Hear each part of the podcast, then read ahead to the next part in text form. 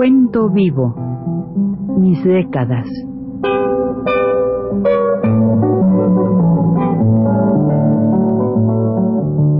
Juan de la Cabada, mediante esta serie de programas radiofónicos, narra los momentos más intensos de su existencia como escritor, trotamundos, militante de la condición humana, todo lo cual es ya patrimonio de nuestra mejor literatura.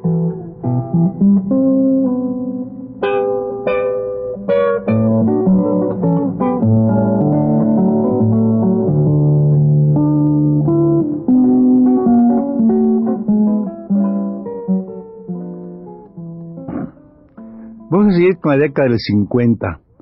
De repente no sé yo qué película fue primero o qué fue, fue después.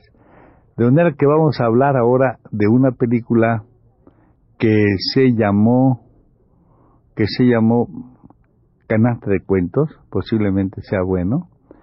Y vamos a, a, continuar esto porque hay un, hay un escritor ahí muy famoso, que es el autor de la canasta de cuentos, de los cuentos. Resulta que en cierta ocasión Julio Bracho me habla a mí para que haga una adaptación del puente en la selva. El puente en la selva. Entonces, pues me pongo a hacer la adaptación y generalmente contábamos con la presencia de un señor que se hacía llamar un hombre que no era él, ¿verdad? Un hombre cambiado. Y, pero este era en realidad su nombre verdad, su nombre que nosotros sabíamos, claro, tampoco es su nombre, pero bueno, todos lo conocieron así con el nombre de Bruno Traven, ¿verdad? Bruno Traven, bueno. Se hizo eso y a él le iba gustando y le gustaba. Entonces conocí a esta persona, a Bruno Traven, y claro, él, pues teníamos esta relación, él era un hombre así, muy este, serio para mí, era así como muy serio, muy así, muy hombre, muy buena gente, con un problema así, a mí me parecía que era mm, este, bastante terco en algunos de sus conceptos, ¿verdad? Pero, sin embargo, este, discutimos con mucho gusto, muy bien, no hubo problema ninguno, sino nomás cosas que él decía. En la página 170 y tantos, o veintitantos, el autor dice, y decía lo que el autor decía, nosotros, claro, no podíamos creer que la persona que él se hacía pasar por, ¿verdad? No fuera el autor de la obra, porque era que era. Y así hicimos esta, esta cosa que se llamó Canasta de Cuentos Mexicanos, pero lo que vamos a contar es así algo en relación con, con la producción, vamos con la cosa, ¿no? Con, ya con el, la, quién iba a ser el director de la película. Pues resultó que esta película la produjo tanto esa como la rebelión de los colgados, como, este, como la canasta de cuentos, la produjo un señor llamado Con, K-O-H-N. Con era un señor judío que tenía negocio de bisutería, de esas cosas así de baratijas, bueno, digo yo baratijas, cosas así como, de piedras falsas y, y estos, se vende mucho, vean acá ustedes, es mucho negocio ese a lo mejor sirve para, para contrabandear de allá para acá. Supongo yo, es muy posible. Pero de todas maneras, el señor era muy rico, tenía aquí su cosa en, la, en esta calle de Tacuba y una calle Motolinía. Y bueno, el señor ahí me llamó, yo fui y hicimos la cosa. Bueno, entonces en una ocasión este, íbamos a su casa a leer, a la lectura de canasta de cuentos. A esa lectura fue una mujer muy inteligente que se llama este, María Félix, muy inteligente por ser, no sé por qué a ella es la que eligieron para que eh, dijera que el director le parecía bien y toda esa cuestión, ¿no? Ese día pues estaba ella con esa voz que tiene así, pues hombrura y con los labios como los mueve así con, de una manera extraña, pues se te ve también mucho en el cine, ¿verdad? Entonces ella, mujer muy lista, este, a cada momento se levantaba para llamar a una persona que se llama Quique. Bueno, y llamaba por teléfono y regresaba y se volvía a sentar. Es su hijo, ¿eh? no, no, sabía entonces, pero sí supe después que era su hijo. Iba, llamaba, y tiene muchos años eso. Entonces, este, ella dice, nada más tomo vino. tomaba nada más vino de, lo que tomaba, luego fuimos a comer y luego vino la lectura. Digo que es muy inteligente precisamente por eso. Yo naturalmente, contrario a, lo que debiera ser, y ustedes lo están viendo, tengo un defecto de, yo no no no puedo no puedo este tener decir las heces por ejemplo no mi pueblo no se acostumbra entonces yo me como todas las heces del mundo no me las no las digo las heces no las digo entonces claro pues esa dicción es un poco complicada y más para un extranjero bueno yo me puse a leer la obra estaban ahí presentes Julio Bracho. No Julio Bracho no no estaba Julio Bracho. Estaba este la gente entra por otra cosa pero estaba Gabriel Figueroa, Gabriel Figueroa, María Félix y yo. Eran los que estábamos, y el señor Con y su esposa, que era una señora muy guapa, muy guapa, tejana me parece que era, ¿no?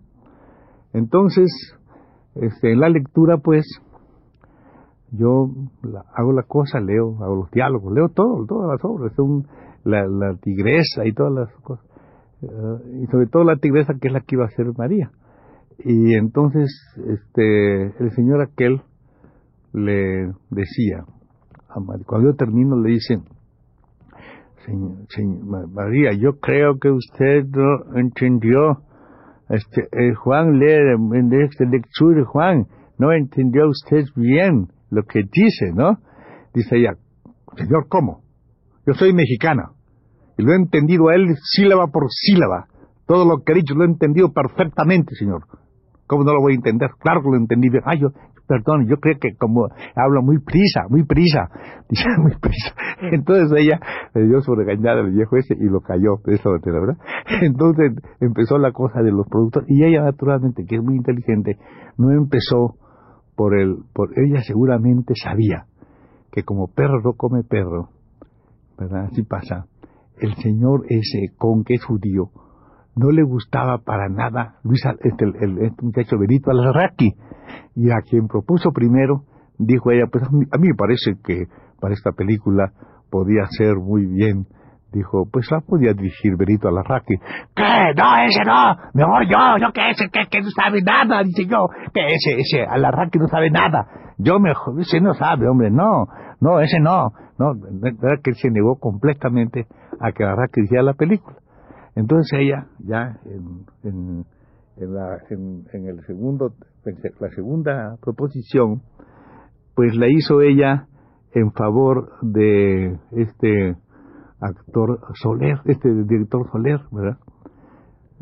Que acaba de morir hace poco, murió, Soler. Entonces, silencio, nadie dijo nada, ¿verdad? Él no dijo nada, nadie dijo nada, entonces quedó en suspenso. Y por fin ella mencionó, bueno, no dice nada a nadie, dijo el nombre de Julio Bracho. Al decir Julio Bracho, el otro también brincó. Ya, no, ese no, porque Juan, ese hice mal película, Juan, Juan no quiere. Dije, yo no. Como tal, yo como cree que yo voy a decir algo contra cualquiera, además siendo miembro de mi sindicato, siendo amigos de muchos años, ¿qué importa? Dije, mire señor, usted no diga eso, porque yo no tengo que objetar nada contra, contra mi amigo. Hacer una película mala, señor, es muy difícil. Y hacer una película buena a veces es casi imposible. A veces, no siempre, pero buena, así de esas que quitan el hipo, es a veces casi imposible. De manera que yo no puedo hablar nada contra Bracho, que, que yo además no he dicho nada. Él hizo una película muy bien, y yo creo, como ve la señora María Félix, que es muy capaz de hacer esta película, esta comedia muy bien.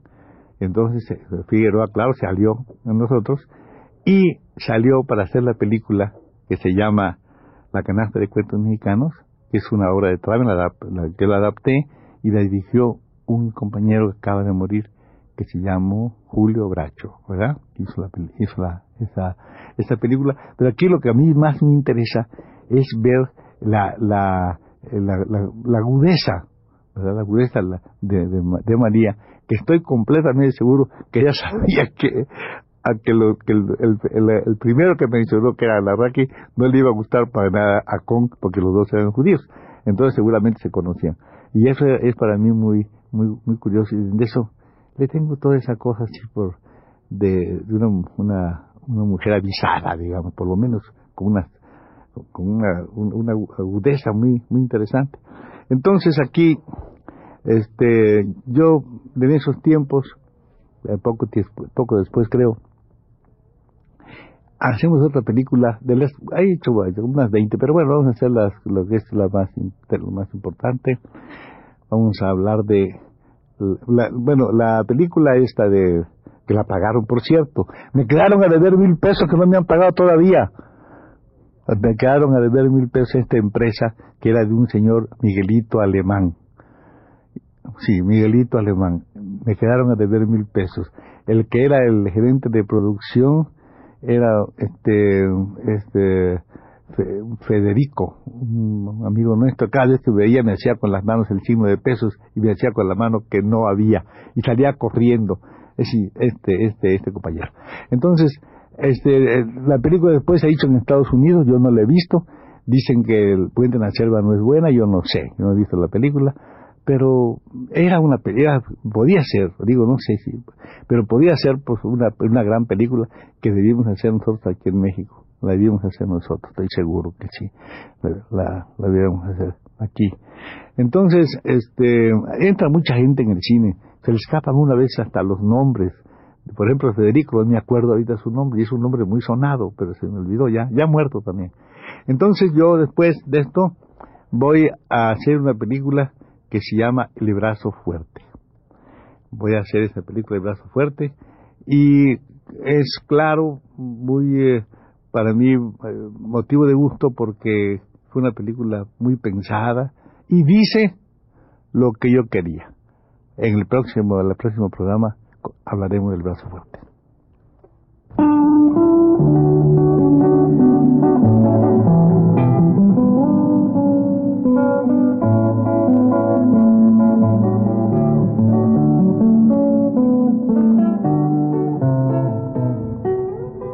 Recuento vivo, mis décadas.